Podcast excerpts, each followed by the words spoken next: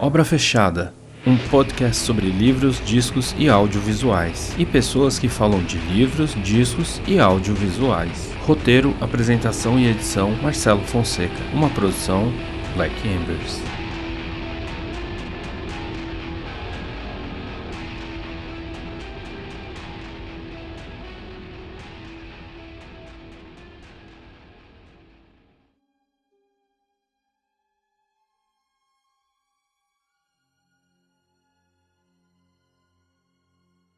Olá, seja bem-vindo ou bem-vinda. Chegamos a mais um fim de temporada aqui no Obra Fechada, completando 24 episódios. Se essa é a sua primeira vez aqui, eu peço humildemente que você navegue pela nossa playlist, pois talvez exista algum outro assunto que possa ser do seu interesse. E se for da sua vontade, indique aos seus amigos interessados e compartilhe no seu círculo de amizades. Tivemos nesses cinco meses de programa um conjunto muito especial de amigos, especialistas e apaixonados pelos temas e obras que eu escolhi para conversar. Vale muito a pena ouvir. No episódio de hoje falaremos de um clássico do horror e da ficção científica dos anos 1980, que trabalha a ideia de paranoia, medo do desconhecido e desconfiança em situação de confinamento. Um filme que referenda a literatura pulp de suspense e de medo, mas também inova pela forma como lida com o monstro. Monstro esse que pode ser qualquer um e que pode estar dentro de nós. O tema de hoje é Enigma do Outro Mundo, ou The Thing, longa-metragem do produtor, roteirista, editor, compositor e diretor John Carpenter. E para me acompanhar nessa conversa, eu trouxe um amigo meu de muitos anos, sociólogo, meu ex-parceiro de banda, editor, podcaster, montador e fã confesso da obra, Ricardo Pereira, que para os íntimos é o meu querido ganso. E aí, mano, Fala, meu bem? irmão, como é que você tá? Tudo? Pô, antes de mais nada, valeu pelo convite aí, mano. Achei foda. Tô curtindo muito os que eu ouvi. Falei, né, que eu só consegui, eu consegui ouvir alguns aí, mas, porra, pirei muito no, no, no pouco que eu ouvi. Vou pegar os, os, outros pra, pra sacar melhor. Bom, mano, e a gente se conhece há muitos anos aí, tipo, sei lá, pela nossa convivência aí no hardcore, da própria experiência da universidade, porque a gente estudou na mesma universidade, mesmo em cursos diferentes, num período próximo ali, a gente se esbarrava frequentemente. Eu sei que você é formado em sociologia. Como é que foi passar da sociologia pro mundo da edição? Porra, mano, foi foda. Sempre penso nisso, assim. Eu sinto falta de dar aula pra caralho, às vezes. Eu, acho, eu achava muito interessante. Embora eu não me considerasse um bom professor, puta, é difícil, né, cara? Eu falo rápido pra caralho e tal. E nunca ficava muito satisfeito com a, com a... Eu acho que eu pensava muita coisa e não conseguia traduzir aquilo pros moleques, sabe? Às vezes, sei lá, tem uma, alguns alunos foram fazer sociais depois por causa disso. Então eu fiquei, pô, fiquei feliz, né? Que acho que alguma influência boa tive, acho que até por causa dos filmes que eu levava lá. Às vezes eu tava de ressaca e ficava com preguiça da aula e levava um filme pra levar pra, pros moleques ver lá. Daí, mano, várias vezes eu passava um filme que o cara pirava, os moleques piravam e um filme diferente, assim. Pensei muito em levar o The Thing, né, lá, assim, algumas vezes, sabe? Eu tentava forçar a barra e, em vez de levar, sei lá, o Caspar Hauser pra falar de é, o que é da tábula rasa, né? Como que a gente, como que o, indivíduo se socializa e, e cria, absorve ritos civilizatórios. Eu pegava e pensava, puta, dá pra levar o The Thing, né? Os caras estão isolados lá, não sei o quê, mas nunca consegui forçar a barra esse ponto, assim, uma pena. E, porra, daí, naquela época, sei lá, foi uma época difícil pra caralho de transição, cara. Foi, foi foda, assim, porque eu dava aula e comecei a editar umas coisinhas pros vagabundos de umas, de umas, de umas produtoras de boy, assim, que sabe, pros moleques mais novos, te dando ordem, não sei o que lá. Então foi um, foi um período meio foda, assim, pra mim, assim. A estima não fica muito boa, né? Recebendo ordens dos moleques idiota com a camisa do Chaplin, assim, sabe? Acha que é editor de cinema e, e é puxa-saco de diretor, é assistente de diretor só, de publicidade, né? Então foi, foi um momento meio foda, assim, mas eu, eu pensei, sei lá, mano, que eu comecei a ver o futuro, assim, do que poderia ser, do que ia ser o lecionar no Brasil, assim, e não, e não gostei do que eu vi, assim, sabe? E daí eu comecei a tentar migrar para uma coisa que tinha mais a ver com uma paixão velha minha, assim, que é cinema, né, cara? E tentar. Embora eu trabalhe muito mais com publicidade hoje, né? Que eu ganho grana mesmo é isso. Eu fiquei pensando, porra, acho que pelo menos eu, tudo que eu aprender hoje eu quero que seja alguma coisa que eu possa usar para mim também, sabe? Eu acho que sempre foi meu pensamento, né? Tipo, sociais era isso, né? De certa maneira, mas. É...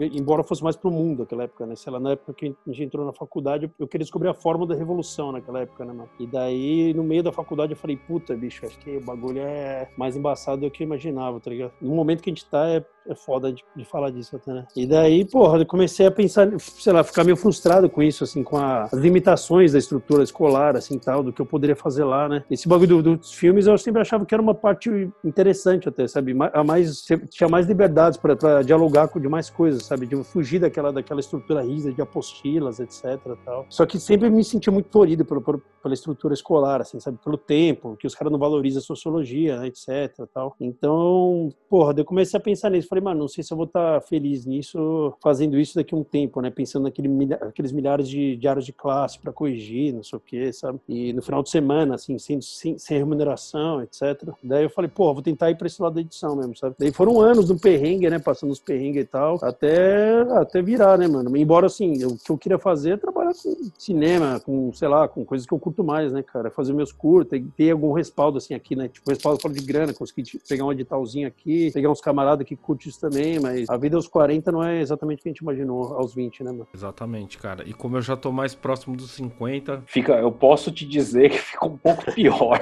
Pode querer.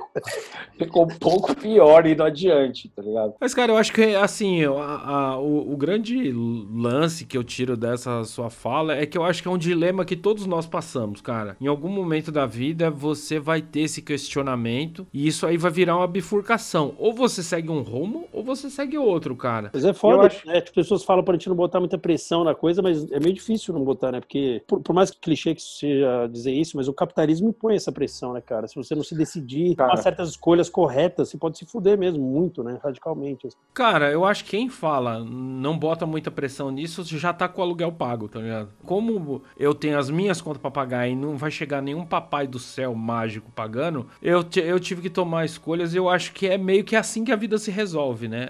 É, eu sei que é muito legal aí, sei lá, é, você viver ali na, na escolinha fraldinha suja, com a metodologia Waldorf, todo mundo é lindo, maravilhoso, alto astral, mas o mundo real, no asfalto, meu amigo, com o relógio de ponto batendo ali, é para poucos, cara. É poucos que aguentam sobreviver a esse tranco aí. Eu acho que você foi muito corajoso na sua escolha, assim, cara. Pô.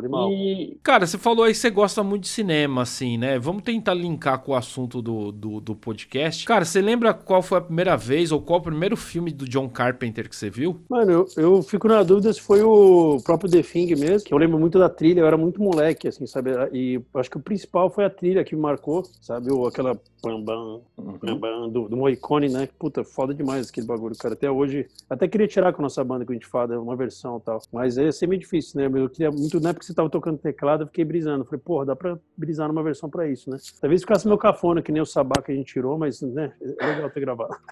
Daí, mano, porra, eu fico pensando se é o The Thing ou Fuga de Nova York, que passava pra caralho no SBT, né? No Sessão das 10. Ou Aventureiros do Bairro Proibido, cara. Foi um dos, desses três, assim, que era muito, tudo muito próximo, né? Que eu, eu sei lá, eu tinha. Quando Aventureiros é de 86, eu tinha, sei lá, essa idade, essa época quando passava no Brasil, eu devia ter uns sete anos, mais ou menos. E todos esses filmes foi a época que eu me conectei pra caralho, assim, sabe, com o cinema. Então, acho que eu vi tudo ao mesmo tempo, mais ou menos, esses três aí. Caralho, é, e é, é muito louco, né, cara? Se a gente começar a ver, sei lá, você nasceu em 70 e poucos? 81. 80, nossa, desculpa aí, cara. É que eu, sou muito, que eu pareço, muito... né, um cara que nasceu. Ah, você tem uma cara, uma cara jovial, né? Então, me, engan, me enganou brevemente. Mas é que eu sou um cara do Cretáceo, né? Então é foda. Então, mas assim, essa virada de 91, 92, 93 é o boom do videocassete no Brasil, né? É, é, o, o, John Carpenter, ele entrou muito, ele surfou muito nessa onda, assim, do, do VHS, da videolocadora, e isso, se lá fora foi gigantesco, aqui também teve o seu impacto. Pô, pra caralho, eu lembro que eu gravava todos esses filmes, assim, cara. O The Thing foi um que eu não gravei, que eu não consegui, mas o Fuga de Nova York é um que eu via bastante, que eu consegui gravar na época, cara, eu lembro. Caralho, e todos os filmes com o Kurt Russell, né? É, Agora cara, que eu me... muito doido. Todos os filmes, né, cara? Eu acho foda isso. Pena que não rola mais nenhum do Carpenter com ele, cara. É foda, né? Oh, mas é animal porque ele também ele fez o Starman, ele não colocou o Kurt Russell, mas ele colocou o cara que é tipo sósia dele, né? Total, cara. Pô, eu vi, sabia que eu vi há pouco tempo Starman, cara. E tem uns caras que pira muito, né? Eu vi que tem um culto ao filme, eu não sabia. Então, eu acho um filme bem mais ou menos. Assim, então, muito, mas... todo mundo falava que era uma merda pra mim, daí eu sempre falei, mano, puta, é o último filme do Carpenter que eu vou ver. Eu peguei e até curti, assim, achei o um filme bonito, tá? achei legal ele. Ah, ele é mais romântico, na real, né? Tipo, Total. É um é filme mais. Né? foda isso, né, cara? Aí você fica pensando no Lebowski, tipo, abraçando a mulher, abraçando a mina do Indiana Jones, assim, né? Ah, era a mina do Abraço Indiana Jones, não É a mina do Indiana Jones, cara. Aquela É mina Margot Kidder lá? Não. Não, não é a Margot. Margot Kidder é a mina do Superman. Pode pô. crer, pode crer.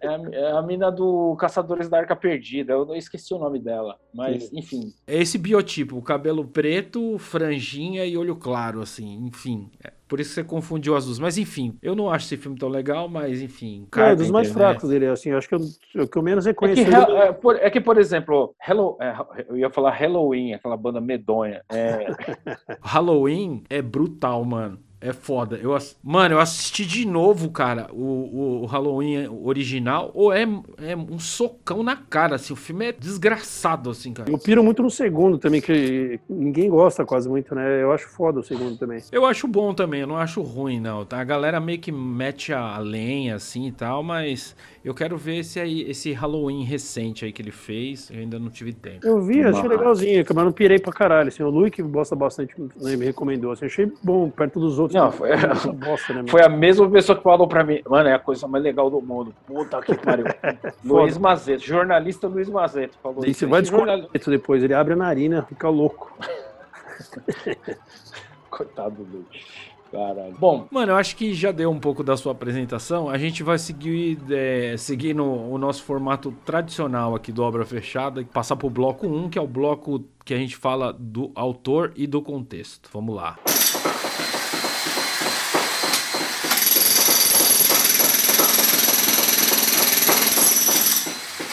Bom, o que, que era o Brasil e o mundo em 1982? Eu não tinha me tocado, mas eu já fiz uma obra fechada com um filme de 1982 que é o Blade Runner. E eu já fiz meio que essa, essa pesquisa falando: olha, o que, que aconteceu no mundo. Então, para não ficar repetitivo, eu separei só uns pontinhos muito chaves. Assim. Foi o ano que teve a Copa do Mundo, que o Brasil perdeu, ainda bem. Toda vez que a seleção brasileira de futebol perde, eu vibro, porque isso aí não fica dando munição para chauvinistas idiotas, principalmente com o governo que a gente tem agora. Exatamente. Foi o ano que rolou a Guerra das Malvinas. Maior merda aí com os.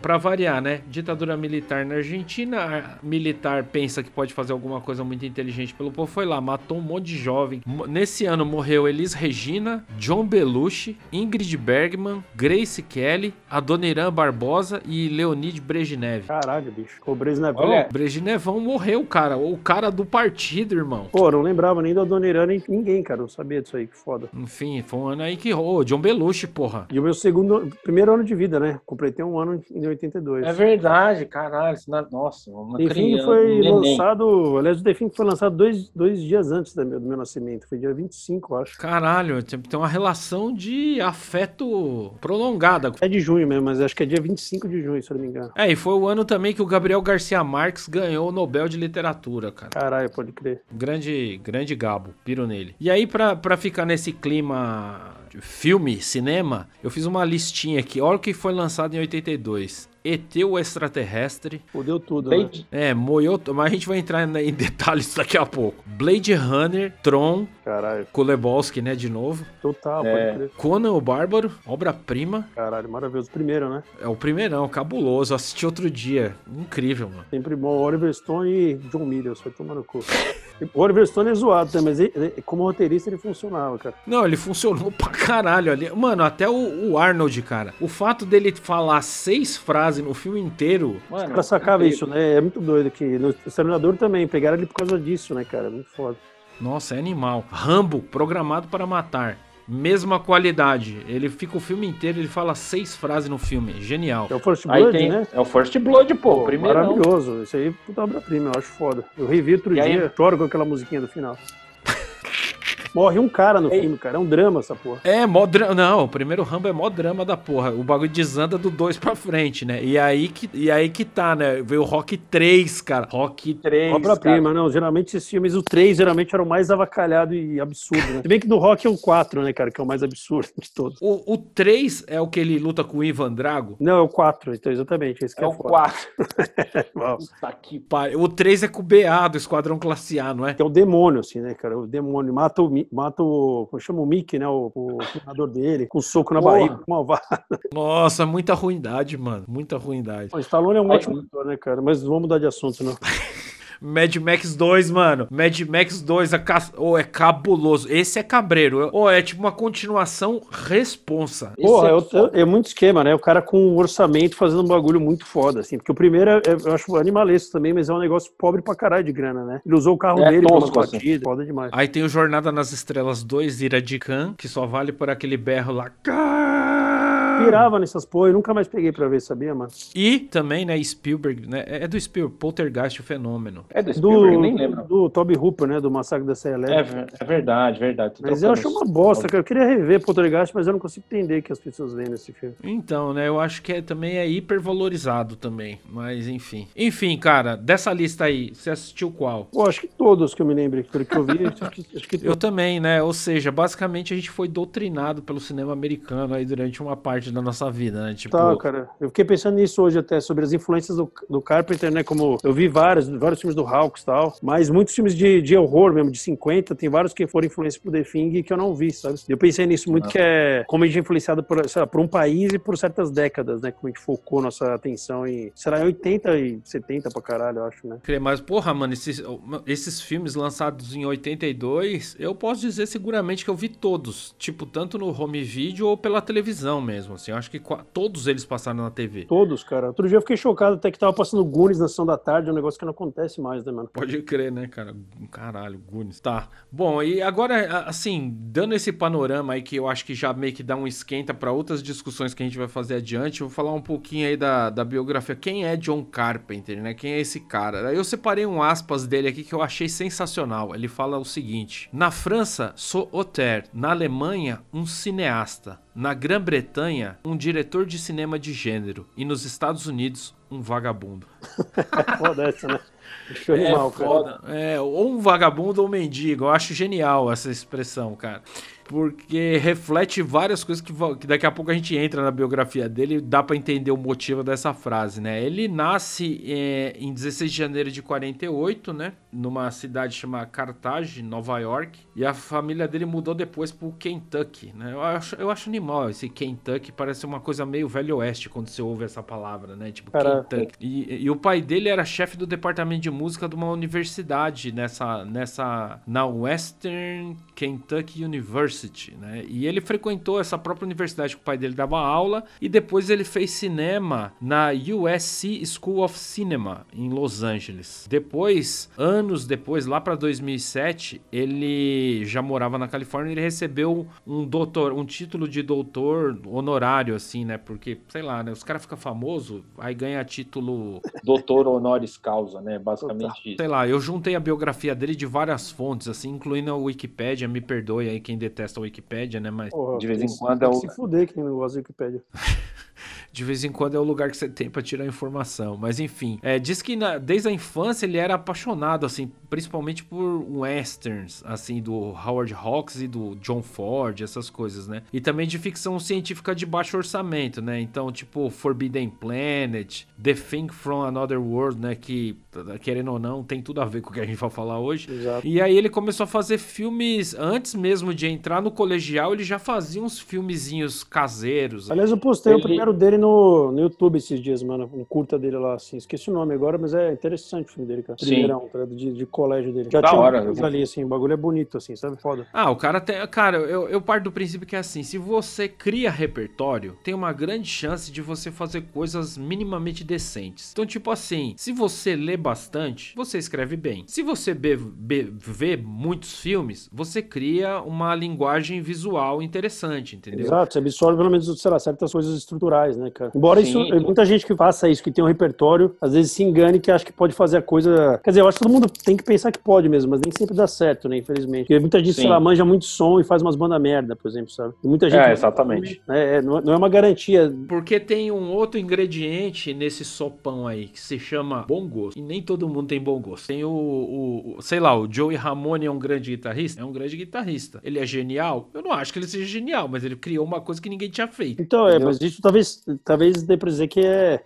Genial talvez seja isso, né? Não é você ter uma técnica fodida, né? Você fazer o bagulho foda com o que você tem, assim, né? Tem muita banda que Exatamente. inspira, muito diretor que inspira, especialmente no Brasil, né, cara? É muito doido. Você é um brasileiro, esse lance, assim. Os caras, às vezes, com, com nada. Tem um sítio, uma chácara e mais uns camaradas que atua, faz um puta filme louco, assim, sabe? Com- é devido àquela falta de, de- de recursos mesmo, né? Sai um negócio foda. Né? Sim, você viu lá aquele lá, o Antônio das Mortes lá do. É do Glauber Rocha. Glauber, pode crer. Mano, você for olhar tecnicamente, o filme é meio tosco, tá ligado? Sim, tá. Mas, mano, o bagulho é, ao mesmo tempo ele é muito genial, assim, cara. Ele É doido. E Essa falta de técnica que fica clara, o bagulho é, eles, elas, é articulado com todo o resto, né? Assim, do jeito que parece que só o Brasil consegue fazer um bagulho desse, assim, cara, eu Eu acho. tava trampando aqui outro dia, ouvindo uma palestra daquele Haroldo de Campos, lá, o poeta, tradutor, crítico literário, né? E aí ele tava falando do Guimarães Rosa, né? Ah, porque o Guimarães Rosa é- era um cara assim, a sala encontrei ele duas vezes, que ele era esquisito com isso, que ele era normal com outra coisa, sei lá, aquela, aquele papo de autor, né? E daí, por alguma coisa, ele falou assim, cara, o, o Grande Sertão Veredas, ele é meio, ele é tipo um, um neo-barroco, ele é tipo um barroco atual do nosso tempo, do mesmo jeito que isso aí também é o Glauber Rocha. E daí ele fez uma análise que eu achei muito interessante em dois minutos, que é assim, é tipo, é novela e vaga, cinema brasileiro, Grande Sertão Veredas, e daí saiu, tipo, Deus e o Diabo na Terra do Sol. Daí eu falei, Exatamente isso, cara. Isso é muito doido. Porque tem muita novela e vague, só que tem um bagulho é, humorado do Brasil, assim, que é um bagulho de, de avacalho total, assim, que tem muito no, no cinema daqui. É foda demais. E eu acho que o Carpenter tem um pouco disso, porque ele, assim, não nesse sentido de avacalhar, de tosco, nada. É um cara que, tipo, meio nerd, assim. Você vê que o cara, ele pegou várias coisas e que no decorrer da carreira dele, ele foi também é, reimaginando coisas que ele gostava ou coisas que ele viu. Então, sei lá, ele.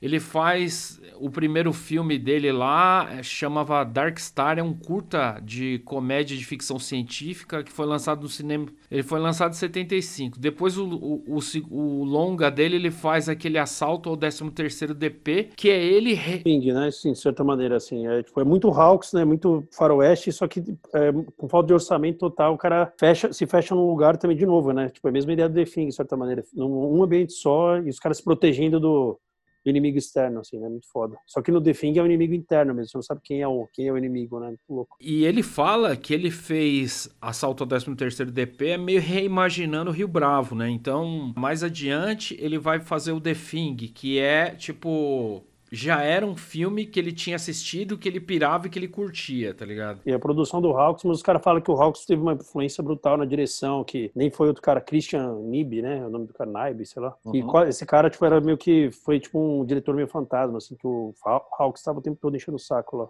Foda. Não, eu fico imaginando, né? Tipo, e, e de ter uns caras assim que deve ser muito pentelho, assim, tá ligado? Total, não. O tava- Hawks era tipo um machão escroto, assim, né? Devia torrar o saco do cara, tipo o Marlon Brando, assim, no do set, né? Nossa, né? Tipo. é, você viu aquele filme que tava no Netflix aí que, que os caras lançaram direto com o Gary Oldman lá, o Monk lá, sobre o cara que escreveu o Cidadão Kane? E aí, imagina. E aí a história do cara, que era tipo um roteirista loucaço, assim, doidão. E aí eu, a, a lição que eu tiro do filme é assim, mano, se eu trabalhasse com o Orson Welles, ou eu teria matado ele, ou eu teria sido demitido, porque o cara era muito chato, assim, na orelha do cara, assim. Ele era no Assisti- o filme dele com, sei lá, pouquíssimo, ele era no 20 e poucos anos, né? Aquela arrogância soberba de filha da puta dos 20 e poucos, né? Que a gente conhece bem. Nossa, nossa. Insuportável, cara. Eu acho que as pessoas já deviam nascer com 30 anos, tá ligado? Pra Um cortar tudo gênio isso aí. ainda, né? Quando você é um gênio, deve ser pior ainda, né? Porque o cara era brilhante, deve ser um merda, pior ainda, cara. Não, porra, ainda tem toda aquela história do Guerra dos Mundos lá, que ele transmitiu pelo rádio, toda essa presepada. Imagina o ego do cara. Total, tipo, pra chegar com a segurança, pra chegar numa rádio e destruir todo mundo. Mas é animal essa história, né? Adoro essa porra. Não, eu acho do caralho, eu acho muito foda. Apesar de achar ele um arrombado depois de ver o filme. Mas, tipo.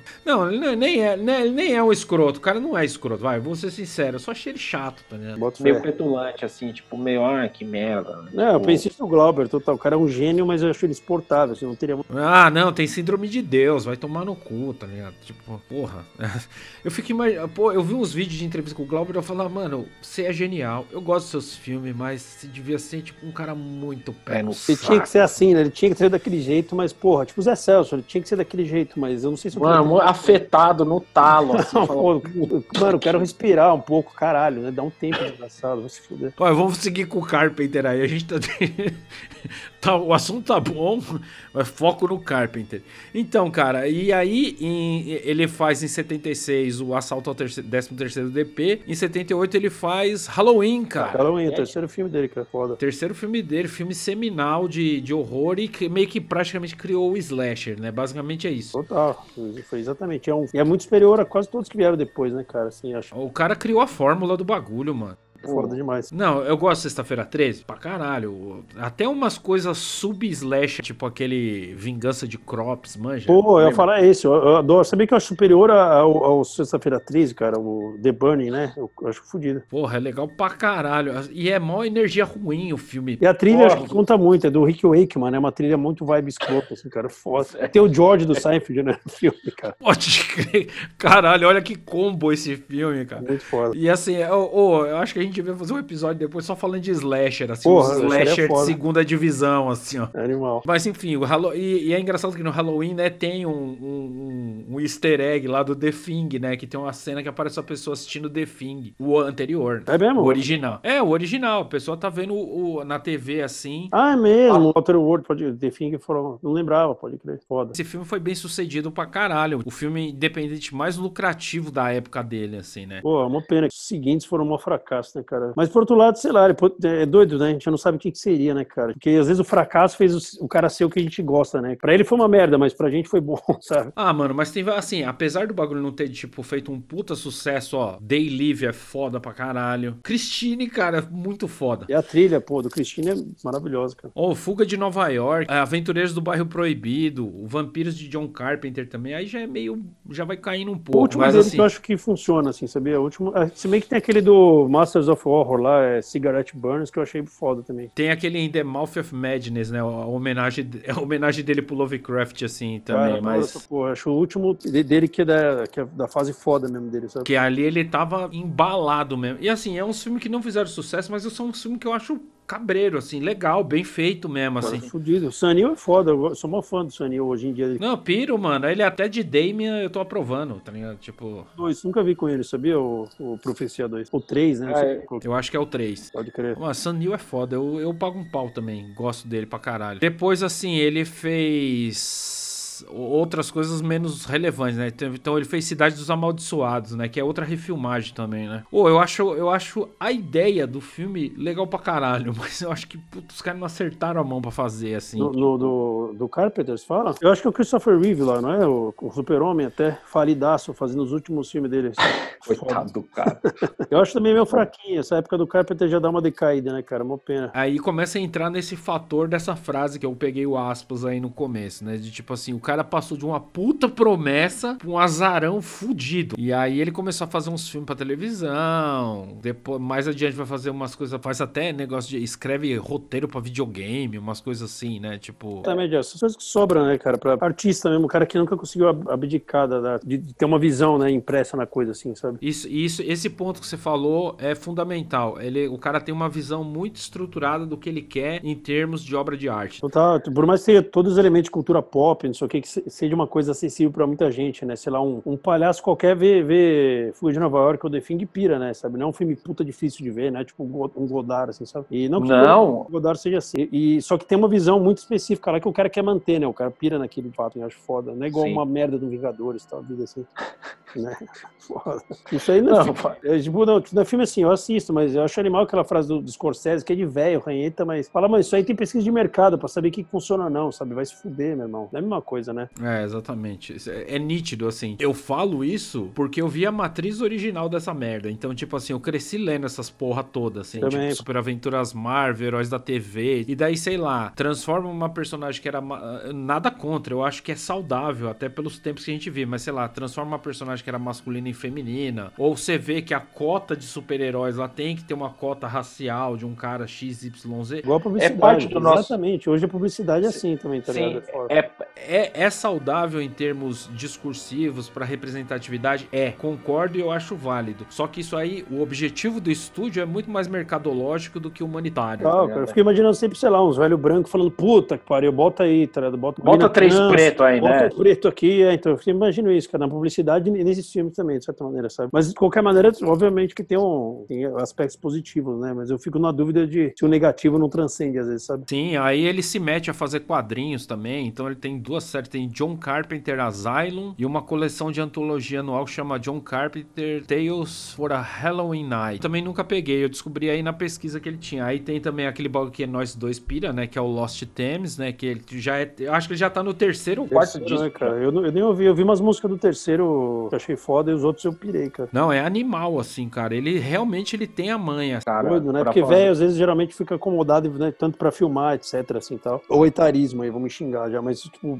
várias vezes os caras param, né, com, no tempo, assim. Ele eu achei muito foda, muito puta frescor, assim, na, nos discos dele, tá ligado? Então, e daí tem uma nota, assim, que eu, que eu fiz questão de guardar aqui, assim, fala que grande parte dos filmes do Carpenter foram fracassos é, de crítica e comercial. Mas com o passar do tempo e o advento do home video, na segunda metade dos anos 80, parte de seus filmes ganharam status de cult. E isso é verdade mesmo, cara, porque, pô, eu peguei um trechinho do Day Live aí, mano, aquela hora que tá o mano, assim, que o cara coloca o óculos escuro. Aí ele vê o outdoor, assim, tipo, venha para o Caribe. Ele, tá o outdoor, venha para o Caribe. Aí ele coloca o óculos e escreve assim, procrie e se multiplique.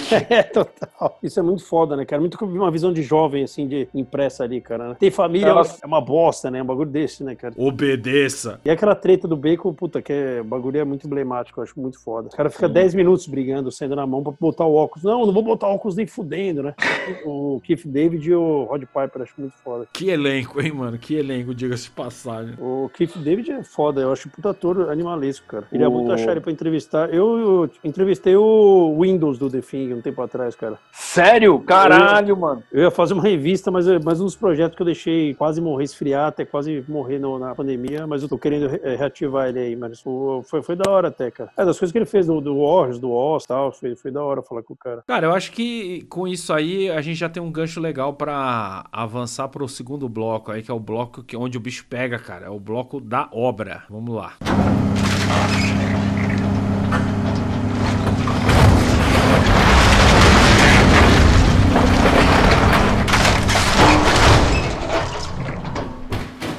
Uma coisa que eu, que eu fiz questão de salvar aqui pra começar esse segundo bloco aqui, que o slogan original do filme é assim: o homem é o lugar mais quente para se esconder. Foda, eu acho animal. Cara, é muito animal, cara. Muito animal. Ó, e assim, só uma coisa pra te deixar, pra te aquecer o coração. Eu assisti o filme ontem, cara. Eu assisti de novo. Foda. Dublado não? Levi ontem. Não, assisti eh, legendado.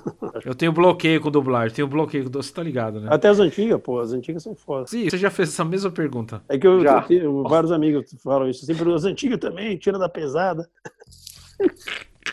É, eu tenho um problema, cara, admito. E você já me perguntou isso três vezes. Não, cara, mas beleza. mais mil vezes. pô. Bom, assim, ó, a grosso modo, pra quem não sabe, vou reforçar algo que eu já fiz em, nas duas temporadas do podcast, que é o seguinte: aqui não é um programa de resumos, tá? Então tem spoiler, foda-se, não me importo. Isso que eu ia falar, não tem como fa- fazer um programa desse sem spoiler, né, mano? Exatamente. Primeira coisa é spoiler. E segundo, não dou resumo. Você quer saber como é que o filme é, estrito senso, pega e assiste, que vai ser muito melhor do que ouvir eu e o Gancinho falando disso. Mas, a título de organização, aí pra vocês entenderem do que se trata, eu vou fazer uma breve sinopse que aqui no meu arquivo ocupa duas linhas. Nave espacial cai na Antártida. Grupo de pesquisadores é caçado por um alienígena shapeshifter ou transmorfo e eles lutam pra sobreviver. A grosso modo, é isso aí. Puxando a história do filme, a história do filme, né, da construção desse filme, Enigma do Outro Mundo, ele é um remake, né, de um filme de 1951 que chama The Thing from Another World, dirigido pelo Howard Hawks, que a gente falou agora há pouco, que por sinal é um dos ídolos máximos do Carpenter aí. Esse filme, ele adapta um conto que chama Who's Go There, de John W. Campbell, de 1938, que era um conto de uma revista pulp, assim, uma história curta, assim, uma narrativa curta. Um e... que ele... relançaram, eu descobri esses dias, até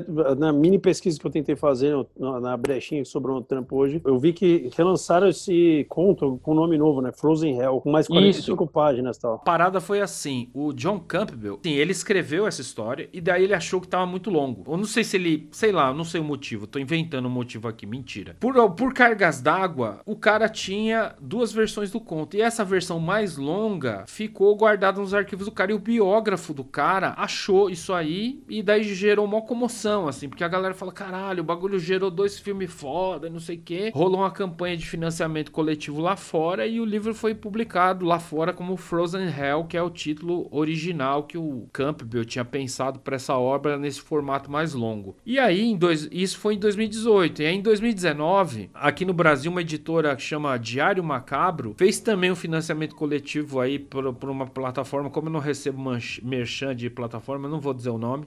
É, eu não sabia, não saiu aqui? Saiu. E o título que eles deram. Aí outro bagulho. Aí eu tenho que dizer que essa. Aí os caras acertaram no alvo. Eles deram o nome de Enigma do Outro Mundo aqui. Que animal, foda. E Esse aí, nome é foda, é... né? Eu piro nesse nome. Pô, sério, a dublagem brasileira tem seus méritos. Eu sei que você é um entusiasta disso aí. de 80, né? De 80 e 90. Depois vai... De 80 e 90. Mas depois aí fica meio. Quando você tem o Luciano Huck dublando uns desenhos animados. Puta, aí, pode pô... crer o Bussunda dublando o Shrek. Vai tomar no cu. O setor aí de traduções aí do, do, do, do cinema brasileiro aí que importava os filmes, de vez em quando mandava umas, umas boas, assim, porque Enigma do Outro Mundo é um puta nome. Pô, o Enigma, né? Muito bom, foda demais. E tem a ver com o filme, né? Tá ligado? Exato. É, pô, eu acho que é muito melhor que terror no Ártico, uns bagulho muito direto, assim, porque o filme. Óbvio. É muito diferente do. do é que eu acho que o original chama Terror no Ártico, uma coisa assim, né? É, uma coisa assim. A tradução aqui tipo. no Brasil, se eu não me engano. Eu, é, eu acho bem mais interessante, porque o filme, os dois têm essa diferença também, né? Que é o. O primeiro é tipo, muito mais um trabalho de equipe dos caras, né? Assim, tipo, do, todo mundo trabalha junto, tem mulher no filme, né? Obviamente é uma coisa boa, geralmente, né? Que tem, tem diversidade, mas no The Thing eu acho que contribui para ser um filme escroto, assim, sabe? Pesado, assim, que é, faltar é. mulher no filme é. Além de fazer sentido naquele, naquele contexto, né? Ele, ele quebra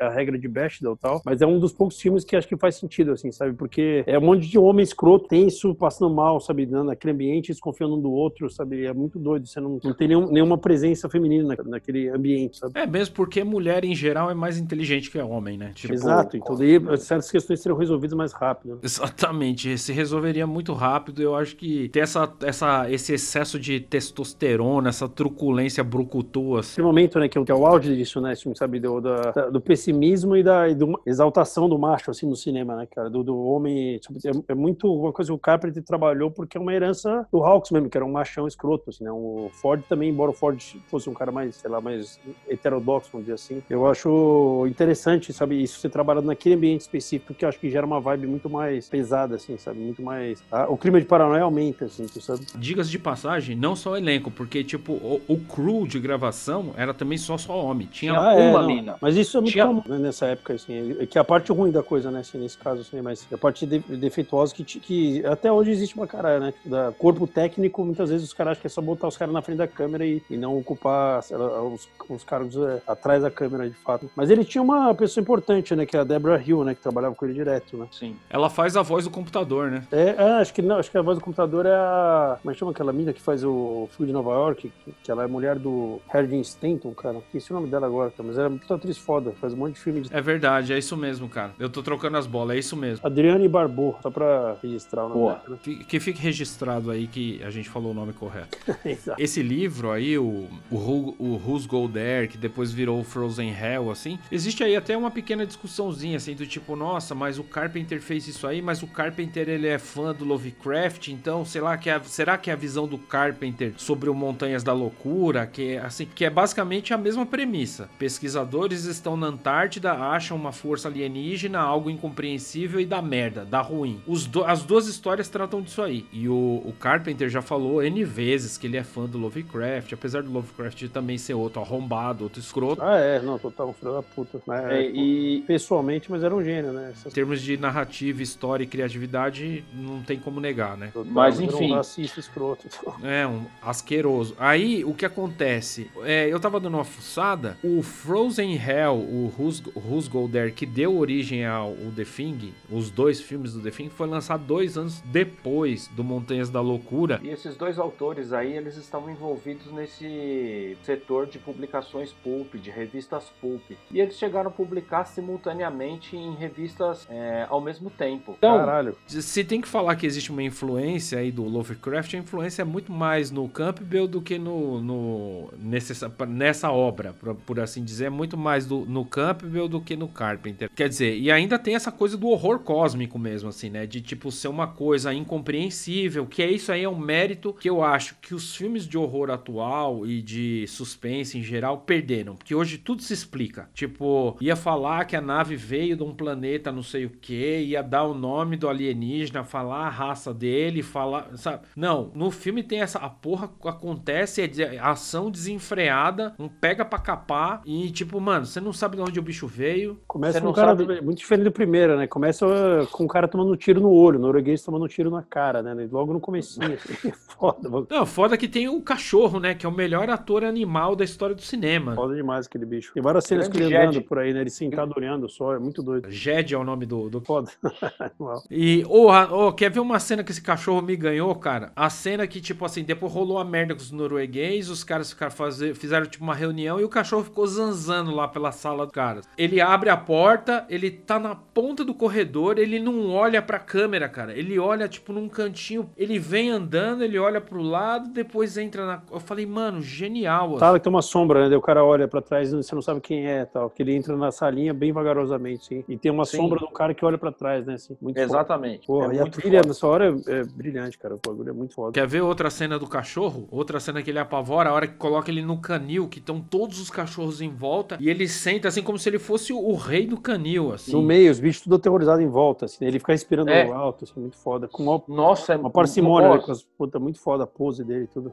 Merecia um Oscar esse cachorro. Pô, aí, cara. maravilhoso, cara. Foda demais. Esse filme, ele não veio pra mão do Carpenter muito fácil, né? Tipo, teve toda uma treta aí de produtores, de, de acesso a direito de obra, etc e tal. Aí o produtor caiu com esse negócio e eles quiseram contratar o Toby Hopper pra fazer. Ah, é, tem essa história, né? Isso é muito pior, cara, certeza. Eu sou fã dele, mas Não, mas não é a vibe dele, mano. ele é Não muito é, regular, ele é um diretor bem regular, né? Assim, eu não acho ele um cara que. Que filme que eu piro nele, dele mesmo tem alguns, sabe? O Massacre é obra-prima, né? Mas não tem nenhuma obra-prima tão grande quanto o Massacre, sabe? É, eu acho que ele chegou no topo dele ali e parou, tá ligado? Tipo, O resto vai ser tudo arroz com feijão, assim, eu tenho essa impressão. E aí o Toby Hopper, sei lá, não rolou, o projeto foi engavetado. Aí quando o Aliens bombou, o Aliens é de, sei lá, 79, né, eu acho. Aí os caras falaram, pô, um filme de alienígena, mó clima pessimista, mó clima bad vibe, monstro, gente explodindo, vamos fazer aí, mano. Violento pra caralho, né? E tal. Violentaço, né, e tal. Tem, tipo, aquela, toda aquela estética do Giga, né? Porra, ô, a- o Aliens também é foda, mano. Sério, na moral. É um filme que eu Cabreira. vejo, faz muito tempo que eu não vejo, cara. Eu preciso pegar. Eu tava querendo ver esses novos aí, mas deve ser uma merda, né? Eu não vi Prometheus, não sei o quê. É, eu vi, cara, os outros, mas é que o primeiro é imbatível. Então, mais ou menos aqui e ali, mas tipo, o primeiro é o primeiro, cara. Não- Tem o jeito, segundo cara, também é bom, né, cara? Eu pirava no segundo. É.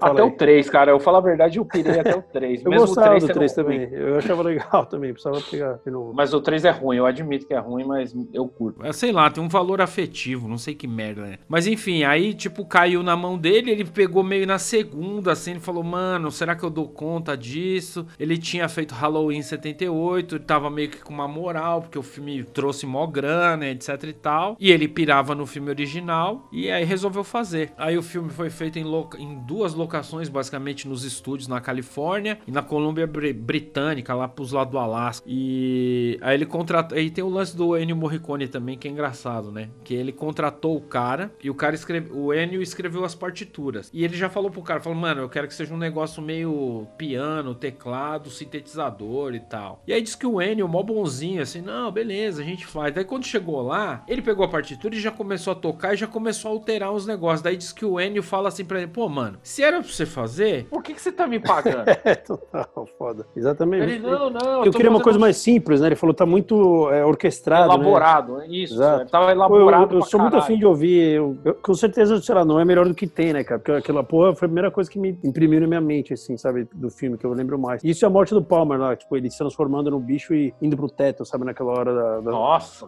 eu acho muito foda. Mas aí eu fico muito curioso pra sa- sacar como é que é essa trilha, assim. Eu queria muito que ela aparecesse um dia, sabe? A trilha original do Morricone e depois a do Carpenter, assim, que foi feito, pelo menos. Porque ele de- devia ser muito diferente, né? Porque não é a vibe do Morricone nem fudendo aquilo, tá? Tá na cara que o Carpenter meteu o bedelho fudido, assim. E é engraçado que, assim, nas declarações que eu vi, tanto do Carpenter como do Ennio, os dois se tratam assim, muito na brodagem, assim, muito na camaradagem. Tem uma parte que ele fala assim, pô, daí você tá fazendo esse mas por que, que você me chamou? Então ele falou, cara, a música que tocou no meu casamento é uma música sua, eu tinha que ter você trabalhando comigo. que mal foda essa. Tipo, o bagulho de fã, assim, eu achei um cabreiro, assim, legal pra caralho, assim. Pô, eu não sabia dessa fudida. Mó trampo, os caras ficaram. Mano, foi um, um trampo fazer esse filme, pelo que eu tava estudando. Porque os caras ficaram fazendo storyboard mó cara. Pô, o storyboard pô, é lindo desse filme, cara. Eu acho muito foda. Tem um É, na geladeira. Minha geladeira é cheia de coisa colada, escrota, quando eu mudei pra cá. E, e metade do storyboard do The Thing. Os caras montaram aquele cenário da- das partes externas, sei lá, tipo, não sei quantos meses antes pro bagulho ficar pegando aquele inverno e ficar com aquela, aquela cara congelada. Tem os desenhos, né? Aquela hora da nave que eles chegam pra ver a nave do- dos norueguês é, é um puta desenhão, né? Uma pintura, um desenho misturado assim, muito Sim. louco. Que por sinal é, é cabuloso aquela parte do filme também, né? Por- É engraçado que o McCready, né? Ele é meio. Apesar dele ser só o piloto, né? Assim, vamos olhar hierarquicamente as, pro- as, as profissões. Ele é meio que o motorista do time, né? Tipo, basicamente é isso. Só que ele meio que toma as rédeas da situação imediatamente, assim, né? Não é o cientista, chega né? Os caras, né? Os médicos. É, você fala assim. Pô, o cara tem um doutorado em física nuclear lá e tá, tipo, recebendo ordem do piloto de helicóptero, assim, tipo. Total. Isso é muito Mas. Todos os caras, né? Os caras, não, beleza. Só os caras. E tem, mas tem uns que são conflitantes, eu acho muito foda, né? Os, os mais machinhos do, do rolê, Childs, né? Que é o Keith David e outros caras. Sim, O tempo todo toda fica hora fala, é, conflitando. mano, você tá pensando você tá fazendo o quê? Não sei o quê. É, eu preciso, eu quero, ele- alguém quer ser o líder aqui, não sei o que, não, alguém quer ficar com a chave do. E é, ele fala, não, eu preciso de alguém menos esquentadinho que você, né? Não sei o que lá. Os caras tipo, apontando lançar chamas pro cara. É muito tenso o bagulho, né, mano?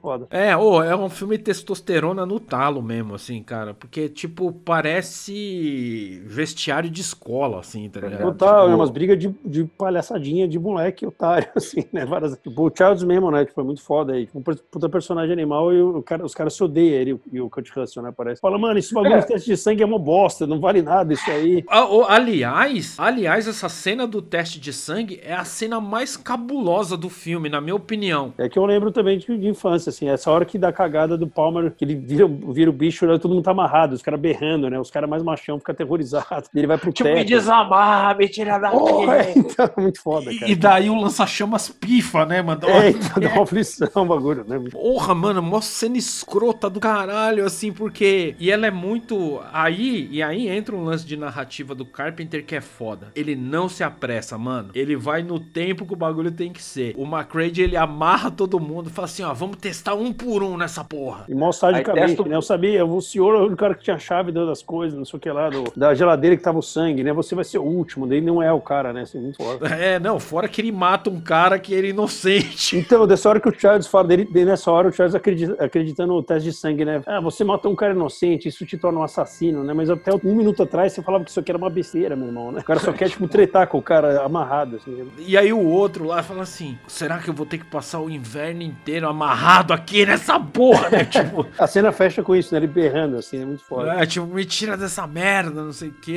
É um monstro, certo? O antagonista da história é um monstro. Mas, mano, ele não é uma coisa bestial, irracional. O bicho, ele é muito inteligente, assim. Primeiro que ele vem numa nave espacial, né? Ele tem que ter um mínimo de conhecimento técnico. É, se- assim, ele chegou lá na forma do cachorro. Aí ele, pá, ele vai dominando um, outro, vai contaminando, vai, vai se replicando, se transformando em outras pessoas. Cara, é muito foda, porque esse clima de desconfiança, e eu vi o filme depois de muitos anos, é a chave do filme, porque assim, em momento algum você consegue prever, é tal cara. Exato, então. Isso é o lance Ele é que eu muito acho amar- que é o mais foda, assim, que os caras falam que talvez o, o trunfo do filme, né, por, sei lá, tá- é meu filme favorito, talvez por isso até, assim.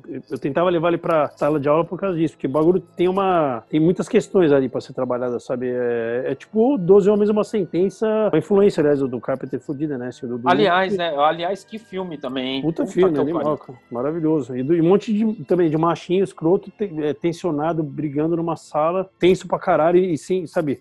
Desconfiando do outro, assim, sabe? Depois se coligando com um, com outro, etc tal. E é muito... É, essa atmosfera do filme, né? É um lance muito, puta, tenso pra caralho que, sei lá, não se dissipa, sempre. Os caras fazem alianças provisórias, assim, é um negócio muito foda. Tá, a gente tá batendo nessa tecla aí dessa masculinidade brucutu, assim. Eu tava lendo um, uma análise, um, eu achei uns artigos acadêmicos mesmo, assim, de gente que analisa o filme, e daí achei um negócio interessante, que o filme ele meio reflete uma masculinidade frágil que tem medo da homossexualidade. E para terminar de fuder, o monstro, ele é só elementos fálicos e tentáculos, né? Puta, pode crer, é muito foda. Eu acho então, até isso tinha... da, da, das minas que eu tava falando é isso, não tem nenhum atenuante para essa masculinidade lá, sabe? O fato de ter uma ausência de mulheres não tem nenhum atenuante para essa questão, sabe? Assim, não tem nada que vai fazer essa, essa atmosfera se tornar alguma coisa mais funcional, sabe? Assim, que ela algo que possa funcionar de alguma maneira. Vai ser só conflito, né? Vai ser só é, recalque, medo, desconfiança. Tipo, esse negócio do Childs mesmo de ter, uma, ter questões com uma Creed, não sei o quê, sabe? É, é, é uma coisa de moleque mesmo, coisa de jovem, assim, sabe? Que, que a gente é, não, e, e, eu acho que é, a coisa do, do dele com o McCready é também um pouco essa coisa da hierarquia, entendeu? Do tipo, oh, mano, o que, que esse porra desse piloto tá mandando em todo mundo aqui? Sei lá. Tá. O, cara deve, o cara deve ter um doutorado em física nuclear e o cara tô recebendo ordem desse, desse porra, desse cara. Tem, tem um lance, assim, que da produção que os caras falam, os caras ficaram confinados. Os, o, o, o elenco do filme ficou confinado antes da gravação. Eles ficaram meses juntos, assim, convivendo, dia a dia, etc e tal, porque ao contrário desses filmes que chega e fala Childs, físico nuclear, sabe? Tipo, eles queriam que você percebesse isso através do postura, cara. Através do comportamento do cara. Então, tipo assim, é, sei lá, eu não sei se é aquele lance do método do cara, assim, investir do personagem, ficar 24 horas falando que é o personagem,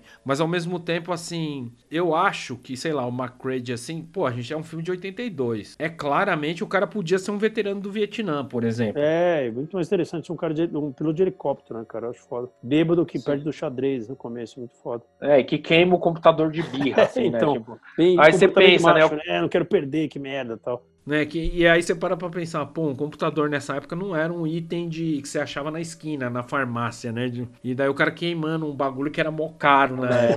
e no lugar isolado, o cara não vai ter mais o bagulho depois, né? Não é, que não vai ter mais, não vai ter ninguém para consertar porra nenhuma, né? É bizarro você pensar esses detalhes. Mas é muito doido, se você for pensar, tipo, um médico, né? Como, é, aquele cara que é um médico que perde os braços quando abre o peito do Norris lá. Nossa. E o cara tem um piercing no nariz, umas coisas meio atípicas, né, pra 82, né? Eu acho foda isso. E o Sim. Blair é o cara que é o, que é o cara que é o mais, sei lá, o cara do Cocum, né, o velhinho lá, o Wilford Brinley. O cara perde a noção, o primeiro que perde a noção, que falou, começa a tirar em tudo, fala, fudeu, né? O cara, tipo, o médico, o cara... Começa a quebrar os equipamentos. Destruir, não deixa os caras embora, assim, né? Foda. Não, o cara quebrou os equipamentos, quebrou o trator, quebrou o helicóptero e ainda saiu distribuindo bala nos caras da equipe, tá ligado? Tipo, falei, mano... Tinha, tinha uma comunidade do Orkut do Defing, que eu lembro que tinha umas teorias muito nerd extrema, assim, sabe? Que os caras iam longe. Daí eu lembro que uma delas era isso, que o Blair já era um incorporado pela, pela coisa, porque ele começa a fuder tudo de cara, assim, né? É, mas assim, é o Blair que começa a montar a nave embaixo, né? É, tipo, logo embaixo onde ele foi preso tem uma navezinha lá, então. Então, ele tava montando a nave para vazar. Ou seja, o alienígena foi, se alimentou geral ali, barbarizou e tava pensando em vazar, tá ligado? Só que aí os caras miaram o plano dele, assim. Eu acho interessante também, cara, que o filme não tem esse papo de final feliz, não, mano. Não tem ninguém, não resgatar ninguém, a casa caiu, fudeu mesmo. Mas tinha um e... final alternativo, né? Que, que o Carpenter filmou. Eu tava vendo e eu, aquele, eu acho que o produtor eh, falou assim que era um final alternativo que mostrava só o Kurt Russell num, num quarto, meio congelado, sim, ainda, e chegando o resgate pra, pra pegar ele e tal. E daí os caras filmaram isso, mas nem editaram. Falaram, ah, foda-se, nem vamos mostrar pro Universal, que senão os caras vão querer esse final aí, tá ligado? E deixaram o outro é, que é bem melhor, né? Porra, é puta final nihilista no talo, assim, puta, né, cara? Foda. Ele conversa muito com a própria coisa do, do horror cósmico mesmo, né, cara? Que ele enfatiza, assim, uma, uma incompreensão com o universo, né? E tipo, de que o universo ele é indiferente às preocupações humanas, tá Gente, nós somos formigas, então, tipo, nós sendo formigas, morreu um, morreu dois. Sim, e... ou morreu toda a estação, foda-se, né? Exatamente, morreu duas estações, mano. Isso é muito doido, né? Que tem a influência dele do Ford, lá do Stagecoach, lá, que é meio uma ideia dessa reversa, né? Que os caras estão num num lugar, no deserto aberto, numa imensidão total. Você tem muito lugar para fugir, mas você não pode fugir, né? Você foge pro deserto, você, empacota seco. Você foge é, no meio do Ártico, você, você morre congelado, tá ligado? Então você tá fugido. Você tem uma imensidão perto de você e você não consegue fugir, né, cara? É muito louco isso. E aí tem essas questões de, de contexto, né, do lançamento do filme. Porque assim, a gente acha o filme genial. Eu realmente acho o filme do caralho, genial mesmo. E uma obra-prima mesmo, assim, tipo, cara, eu assisti o filme, eu posso dizer para você, eu assisti o filme ontem. O filme é fresco, não tem nada datado. Assim. Inclusive os efeitos especiais, cara. O bagulho efeito prático. Não, não, mano, efeito prático, é outro esquema, tem peso, tá ligado? Você vê, a, vê lá o bagulho dentro da sala, você vê que o negócio tem sombra, tem matéria. Isso muda muito, né, cara? No novo, você, você assistiu uh, o prequel lá, não? Não, não assisti ainda, cara. Não, não achei ruim, mas assim, CGI já conta muito, né, cara? Conta, assim, contra o filme, né? Você mostrar, tipo, aquele monstro no final, qualquer coisa, aquela hora do do, do Palmer virando mesmo o bicho na hora da. Ou, ou o Bennis, aquela hora que ele tá, que ele tá com, berrando, quando ele tá na metade da transformação no gelo, os caras, caralho, é o Bennis, os caras botam fogo nele e tem aquele berro bizarro, na, né, no, sabe? Um berro Sim. que parece meio ecoar, assim, é, é, meio eletrônico o berro, é muito esquisito. Tem que ser daquele jeito, né? Tem que ter um bagulho que parece um galho de árvore na, na mão do cara, em vez de um, uma merda de um, sabe, de feita pro computador, que você nota essa, esses defeitos, né, cara? Tipo, os, no, os It novo, por exemplo, é, é totalmente CGI, né, cara? Eu acho que todo um defeito, assim atrapalha muito na Sim. se acreditar no horror do filme. Boa, boa, expressão, o acreditar. Parece que, mano, o, o, efeito de imersão, assim, no bagulho não acontece, assim, né? Não, né, Ele... né, cara? É só é muito mais entretenimento mesmo. Você não consegue sentir medo mesmo, né? O Witch original, por exemplo, é, meio, é cheio de defeitos, né? Um, não é um bom filme exatamente, mas é, o fato de ser tosco, o palhaço ser tosco, é, me trouxe muito mais traumas na vida do que essa porra nova, assim, sabe? Não, porque daí você associa, né? Você faz uma associação com um cara qualquer na rua, com um cara de louco, pintado de qualquer jeito, porra, isso é muito devastador. Real, total. Nossa, muito. Cara, Aquela tipo... viscosidade do monstro no final, né? The Thing, sabe? Aquilo lá você não, você não consegue replicar no CGI nem fudendo, cara. Não, a, a hora que eles levam para fazer a primeira autópsia, que começa a correr, aquela gosma assim, ó, escorrer debaixo do cobertor, e ela O cara fica com ela... morrer de nojo, né? Ele, Ai, puta, que merda, cara. O cara, tipo, faz autópsia mó cara e tá odiando fazer, né? Morrendo de nojo. Assim. Nossa, tipo, o um negócio é asqueroso. É e aí entra essas coisas de contexto, que tipo assim, o filme é tudo isso, fodalhaço pra caralho, só que o filme foi mal recebido, né? E aí tem tipo essas críticas escrotaças, assim, é, do tal daquele Vincent Camp do New York Times, falou que o filme era um lixo instantâneo. Puta, foda. É o tipo do cara que você tem que perguntar quem ele é, parar na porta do trabalho dele, esperar a hora que ele sai e dar um cacete nele, assim. Então, Roger Eber acho que falou uma coisa assim também, né, cara? Acho que vários caras da Não, época falaram tipo, achando uma bosta. Tem um cara lá, um tal de Alan Spencer, daquela Starlog Magazine, que ele fala assim: o filme cheira mal, não tem ritmo, zero continuidade, personagens vazios, zero senso de humor, totalmente desprovido de calor humano ou de humanidade. Eu falei, mano, que porra de filme você estava esperando, cara? Isso é muito ET, aqui... né? O cara queria calor humano e humanidade. Qualquer filme que ele vê, ele quer isso. Vai tomar no cu, né? Vai tomar no cu, né? Dá vontade de falar assim, mano, meu irmão, o que, que você tá querendo esperar? Enfim, né? Foda. Foda. O cara saiu do ET entrou nesse filme, assim, é bizarro. Exatamente, assim. E aí chegamos ao ponto. A grande merda, uma, tem do, eu acho que tem dois, pelo menos a, os analistas e críticos, historiadores do cinema aí que falam do, do porquê deu ruim, né, pro, pro, pro Enigma do Outro Mundo, atestam dois elementos. Um é o ET. E o ET fudeu pra geral, porque Blade Runner foi lançado no mesmo ano e também deu ruim, assim, tipo, conversando num outro episódio aqui do Obra Fechada com o Luiz Aloysio, um grande amigo meu, um abraço para ele, Luiz Aloysio. Ele, ele fala que o Ridley Scott sofreu para entregar o filme que ele queria. Porque Tanto toda hora. Tem mil versões, né? Tem três versões. Exatamente. Sim, é, são várias. E é, e é, tudo fruto do quê? Porque a porra do ET fez bilhões, é uma historinha. Antes não, não é ruim, né? não é ruim, mas é um filme água com açúcar pra caralho. Total, assim. pra criança, assim. Embora todo, toda é. criança tivesse terror do bicho, né, na época. Contexto de Guerra Fria. É um filme que fala de você aceitar as diferenças, de você aceitar o outro, de você abraçar a humanidade, de confiar o outro. E o Enigma do Outro Mundo é exatamente o oposto, né? Tipo, não tem confiança, não... é um filme nihilista pra caralho em vários aspectos, assim, num nível que, tipo assim, os caras estão isolados numa base na Antártida, não tem comunicação e os caras destroem a base para sobreviver, sabendo que se não tiver a base fase eles vão morrer também. Eu fiz uma anotação assim, né, de que o filme ele foi criticado no seu lançamento justamente pelas coisas que faz ele ser uma obra-prima, tá ligado? É, exatamente, cara. Isso é muito doido, porque eu fico imaginando aquilo que você falou lá, dos críticos, sabe? O quanto que isso pode derrubar alguém, né, cara? É foda. Ainda bem que ele já tinha, sei lá, alguns filmes já pra, sabe, se segurar, assim, e falar, porra, gostaram de algumas coisas, mas o Halloween podia ter acontecido isso também, que ele, é, ele é muito menos explícito, né, no gore, assim, tal. Ele tem um personagem puta nefasto, acho que isso trouxe muita atenção, porque é uma coisa muito original, né? Tem um demônio, como, sei lá, tipo Michael Myers e tal, mas é pouquíssimo tempo depois você faz um filme desse, você vai, você crê, né? Você tem aquela arrogância também jovem, você acha que vai funcionar, é porque, é, aliás, eu acho um filme melhor tal, mais rico, né? Mais diverso, diversificado e tal. E simplesmente o bagulho vai por água abaixo, se dá uma cagada e os críticos destroem, sabe? E, e, a gente tende a confiar, né, em, em palavras de críticos, etc. Isso é uma coisa muito para se pensar hoje, né? Que tem que desconfiar de qualquer coisa, cara. A gente não pode confiar em, em títulos, né? Em, eu acho que tem que tomar cuidado com tudo, assim. Qualquer pessoa Sim, que, total. que a gente não sabe o que tá por trás da história da pessoa, né? Sim, vide Capitã Cloroquina, né? Porra. A mulher, a mulher é médica e tá recomendando um negócio que mata a pessoa, tipo, em meio de uma pandemia. Um monte de gente criticou que o filme ele é muito focado na própria história, que ele não tem falas explicativas. Caralho, eu acho isso um maior mérito, tá ligado? Porque eu acho que muito do, da, da, do, da sua compreensão sobre a obra cinematográfica, ela se dá do que do espaço vazio que você preenche com a sua compreensão da história, tá ligado? Das deduções que você tira. O, o Blade Runner,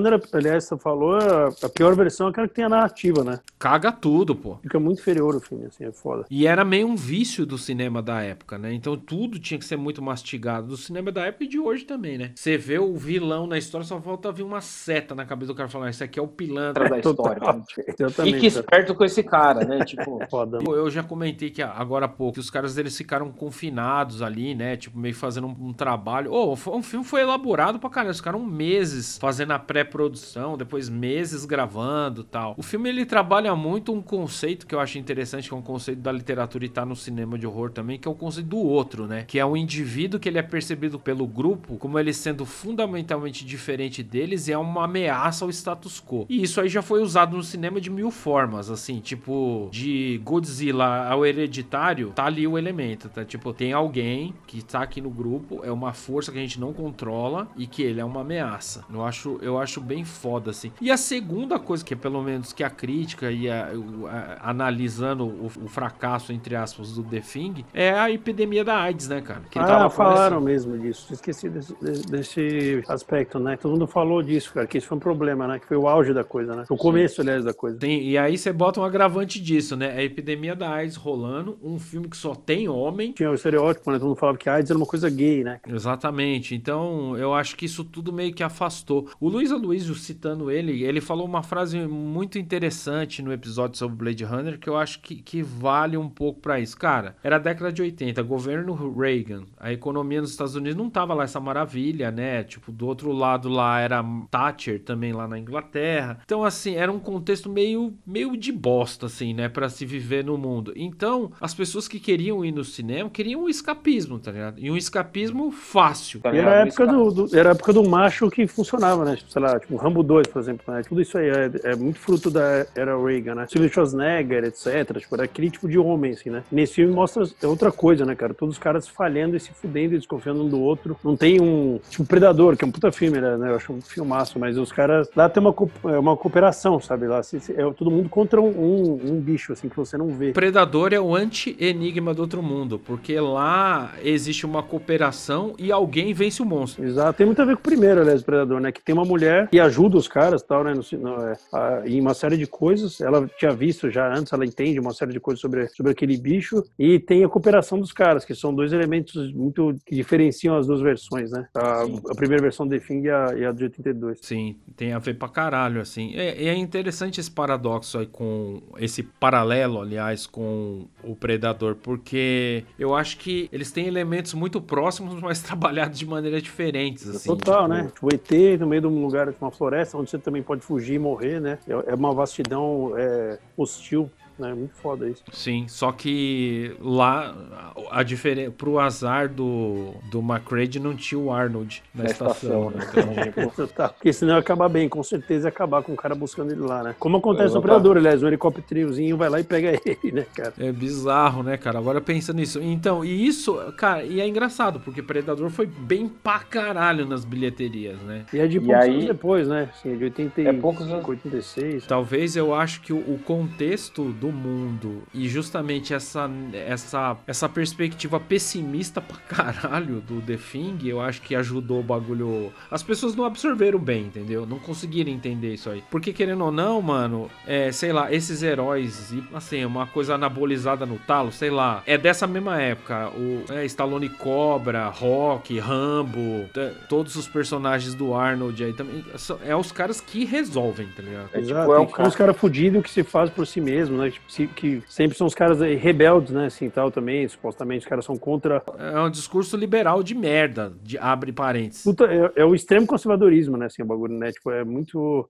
É, é mais ou menos a ideia do Bolsonaro mesmo até, assim, né? Que eu não queria falar desse filho da puta aqui, mas é, não aguento mais. Eu corto, não tem problema. Isso, boa, pode crer. Porque o lance é- tem uma, tem uma peste de rebelde porque ele é contra a corporação, contra a instituição, como ela funciona, né? Ele faz por ele mesmo, sabe? A coisa, que nem o Charles Bronson, Duro de Matar, do Desejo de Matar. Que é um puta filme engraçado, né? O terceiro, pô, é obra-prima também. Eu, eu acho melhor que o primeiro, que é um bom filme até, tá? O primeiro. Não, o próprio os, os Dirty Harry também, com o Clint. Pra caralho, lá é o embrião desse filho da puta tudo, né, cara? Foda. Adoro o Clint, mas ele fez uma pá de coisa que é questionável pra caralho hoje, assim. E é doido tipo- que ele é puta cara direita e faz um filme sensível pra caralho, né? Tem uns, aquele A Mula lá, achei bom e tal. Não, ô, o Gran Torino mesmo. O Gran no Torino é o único que eu não gosto, sabia? O único dele que eu não Ô, eu gosto pra caralho, eu acho mó foda. Ô, tem uma cena do Gran Torino pra mim que valeu o ingresso. Que é uma hora assim, tem os caras meio tentando brutalizar a minazinha. Ele vai lá, ele fala assim: não, vocês não vão fazer nada. Aí os caras, é, o que, que você vai fazer? Ele bota a mão embaixo da jaqueta, os caras recua. Entra no carro e dá a linha, né? É, ele dá a linha, depois ele tira o dedo e fala assim: ah,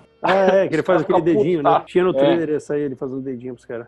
Nossa, achei animal, assim. Mas enfim, sei lá, Menina de Ouro, tem um monte de... Ele fez um monte de coisa legal, mas ao mesmo tempo ele também contribuiu pra uma pá de coisa bosta. Pra caralho. né? Assim, não, não só na construção da narrativa, mas na construção de uma concepção de humanidade dentro do cinema, entendeu? E nesse sentido, o Enigma do Outro Mundo é muito mais humano, tá ligado? Tipo, os seres humanos erram, os seres humanos falham, seres humanos desconfiam, seres humanos quebram alianças, ser, sabe? Tipo, Tal. Né, Eu acho bem mais interessante eh, essa concepção também. E eu acho que assim, o lance. Pô, quer ver? E o filme tem vários méritos que eu acho foda pra caralho. O lance do monstro não tem uma forma definida, tá ligado? Cada hora ele é de um jeito. Isso é uma coisa que difer- diferencia muito ele do Alien, né, cara? Eu acho foda isso. E Não- do não é próprio um bicho- Predador também. Também, exatamente, cara. É, o lance do. do- Eu até pensava uma época sobre isso. Falei, porra, é, se o bicho te copia, ele continua inteligente e tal, etc. Sei lá. Obviamente que você vai pensar isso se tiver prestes a ser incorporado pra um bicho desse, mas será que. Grande merda, entendeu? Se ele- talvez você, não, você continue sendo você mesmo.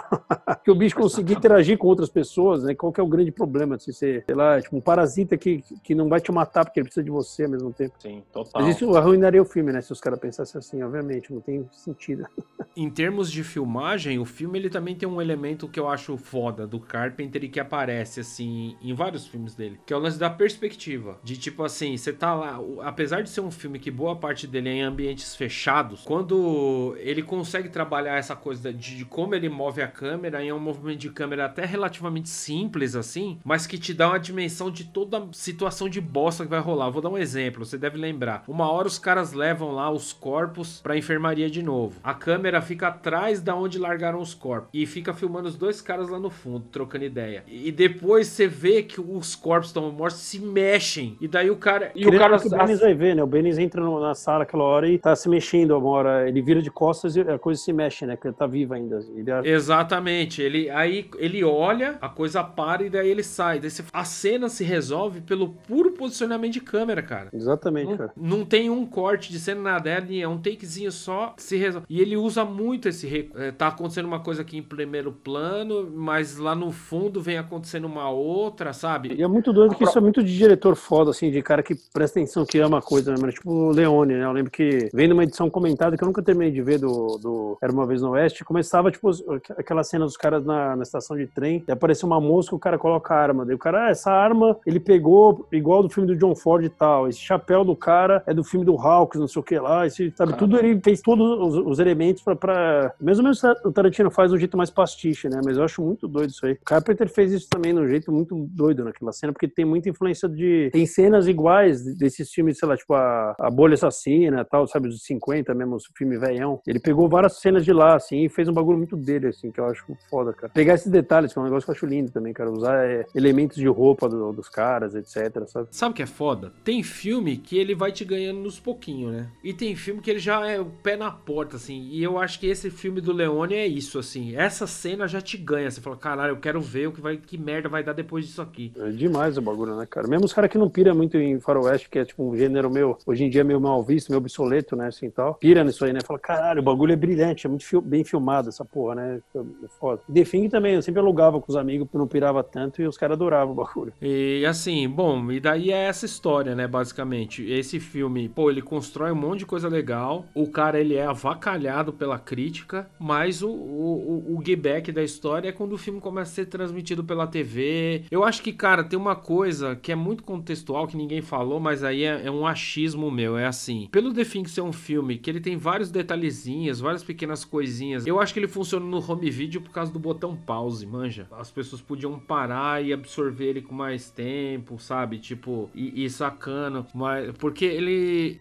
E Ou rever, né? Talvez você possa, antes de poder rever. Exatamente, rever e pensar com mais calma, observar a coisa de novo, mais uma vez. Não que não pudesse fazer no cinema, mas. Na época você podia ver a sessão logo em seguida da que você viu, mas só isso, né? Depois você não sabe quando vai passar de novo, tá? Muito doido. É interessante isso, né? De velho, né? Que, o lado bom de você ver ter pego essas transições todas, né, cara? A ausência de certas tecnologias e a obsolescência de algumas também, né? Muito louco. A gente viu tudo Sim. isso, assim, né? Quase. Cara, assim, só para dar um, um, fechamento aqui no segundo bloco, né? Tipo, eu acho interessante a gente também ver o lado do cara, ver o lado do próprio autor sobre essa questão do, entre aspas, fracasso, né? Então, em 1985, ele declarou numa entrevista para essa própria revista Starlog, que avacalhou ele, o seguinte: Eu fui chamado de pornógrafo da violência. Eu não fazia ideia de que eu seria recebido dessa maneira. The Thing era muito forte para aquela época. Eu sabia que seria forte, mas eu não imaginava que seria tão forte assim. Não levei em consideração o gosto do público. Ou seja, ele fez o certo, mano. Animal, tipo, isso. Exatamente. Total. Talvez ele se arrependa né, um pouco, mas. É, hoje não, né? Depois de ver o que virou, mas na hora você se arrepende de não, sei lá, talvez o final que ele, ele descartou lá de editar, que tinha o Kurt Russell sendo resgatado, né? Que era usual na época, né? Tipo, não, o Blade Runner acaba assim, né? Acaba com uma mensagem de otimismo, né? Assim, ah, ele fica com a mina lá, assim, sabe? Tipo, ela, quem, é, ela não vai viver muito, mas quem vive, né? Não sei o que, sabe? Tem um, um final otimista, o casal vai ficar junto, pelo menos, sabe? Kutcher House salva ele no final, sabe? Então, no definitivamente então os caras bebendo uísque e falam, mano, a gente vai morrer, acabou, né? A própria Ripley fechando o tempo no Alien de porrada com a empilhadeira lá, é, é isso também, tá ligado? É, um, é meio uma catarse, assim, sabe? Pode crer. Tipo, você fala assim, esse monstro filha da puta caçou todo mundo, eu vou entrar nessa máquina e fechar o tempo nele, assim. Então, tipo... E ela, e ela consegue, né? Ela, por, pouquíssimo, o bagulho é foda, mas ela consegue, sabe? Não acaba lá o bagulho, né? Ela, ela tem várias, várias sequências, né? Isso as pessoas querem ver. A gente mesmo, às vezes, né? No momento de bosta que a gente tá, a gente quer ver o filme acabando bem, às vezes. Mas quando acaba mal, às vezes, é, puta coragem, né? Tem que ter pra isso, hein, cara? Ah, tem que ter bolas de aço, mano. Tem que ter coragem, assim, pra fazer o. É impossível, né, cara? Assim, é difícil. Só filme independente, o hereditário mesmo e tal. Que é uma vibe Sim. horrível desde o princípio, né? O bagulho é terrível, cara. Ô, sério, mano. Eu não sei se. Tem coisas piores, tá ligado? Tem coisas piores, mas é energia ruim da porra, assim, cara. Eu acho. Pra isso, né? Por ser um filme moderno de terror, é, é, é trabalhar de outra maneira, né? Essa... Parece que os caras só querem trabalhar esse negócio, se sinta mal o tempo todo. Né? O bagulho é terrível. Assim. É uma energia ruim no plano mais íntimo do ser, assim, tá ligado? Ó, você tá mal, você tá uma bosta. É porque a sua família é uma bosta. É porque o seu pai é um merda. É porque a sua mãe é uma merda e a sua avó era uma bruxa desgraçada que quer pegar o seu corpo depois. Tua vizinha, a mina que você conhece no mercado, uma filha da puta também, né? Então... Mano, tipo, maldito, mano. Bom, então eu acho que desse bloco a gente já conseguiu meio que cobrir o que a obra tem de legal, de interessante. E a gente pode passar pro bloco 3, que é o bloco que a gente fala do impacto e da importância da obra. Vamos lá?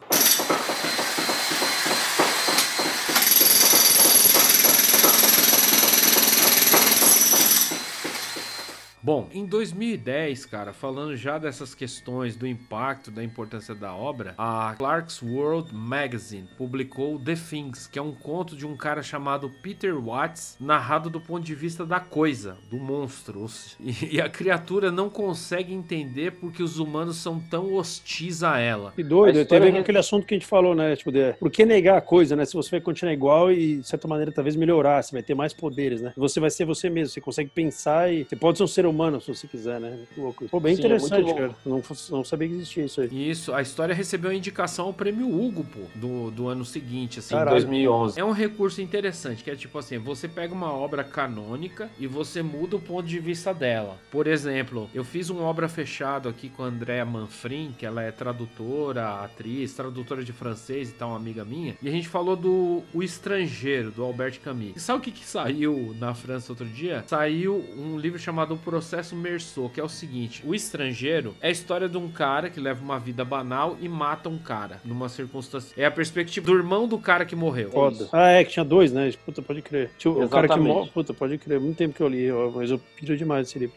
Então, e enfim, eu acho que, que esse é um negócio muito atual e muito interessante, é um mecanismo de reativar o interesse na obra, tá ligado? Total. E perigosíssimo, uma... né? No sentido de cair nas mãos erradas, a banalidade disso aí é foda, né, cara? Às vezes. Porque, é, é, por exemplo, você pensar em Hollywood, numa indústria, é um puta de um prato cheio, né? Vamos pegar agora aquele cara, agora que já rola isso, né? Já rola bastante, sim, sabe? Já. E é um perigo, né? Mas eu acho muito foda a ideia, de qualquer maneira, né? O, o embrião dela é foda. Sim, sim. E aí em 2011 foi lançada aquela prequela que você você comentou. Eu não assisti. É legal? O que você achou, cara? Vale a pena, cara, ver. Tem o Aldebize, né? O Aldebize é foda, né, cara?